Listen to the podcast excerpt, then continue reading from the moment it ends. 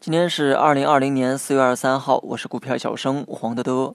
今天大盘呢全天都在震荡，盘中呢有过上冲哈，但始终呢没有超过前期的高点。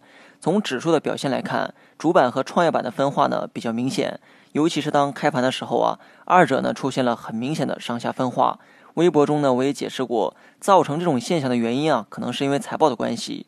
疫情冲击下，大部分企业的财报呢都不好看，但是白马蓝筹凭借着行业优势，业绩啊相对好看一些，这也验证了船小好掉头，船大抗风浪的事实。蓝筹白马呢大量集中在主板市场，而创业板主要是靠成长活着。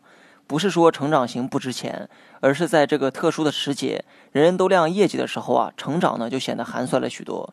那么这就好比孩子和大人比价值一样，在揭不开锅的时候，大人显然比孩子有价值，毕竟大人每天都有创收，但孩子的价值啊，只体现在未来的成长上。从板块来看，采掘板块今天表现的不错，但是进入二十一世纪之后啊，这类股啊就没有什么投资价值。今天表现呢，也只是因为油价在暴跌之后出现了反弹而已。在我认为值得关注的板块里呢，玉米、大豆等农业板块啊，可以多加留意。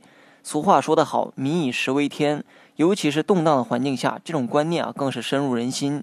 玉米、大豆等农业股呢，可以列入到今后追踪的板块里。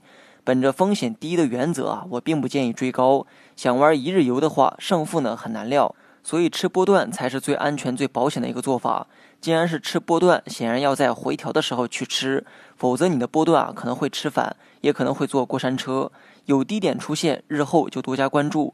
如果始终没有低点让你下手，那也没啥损失。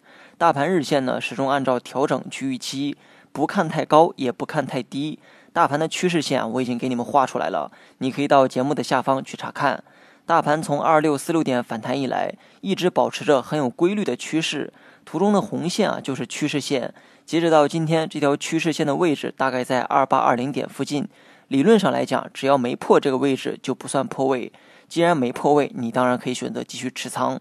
从大盘分时走势来看，明天上午啊可能会有向下回踩趋势线的动作，但是啊这些并不重要，重要的是最终的结果能否守住趋势线。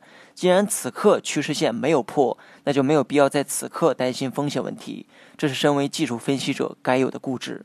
好了，以上全部内容，下期同一时间再见。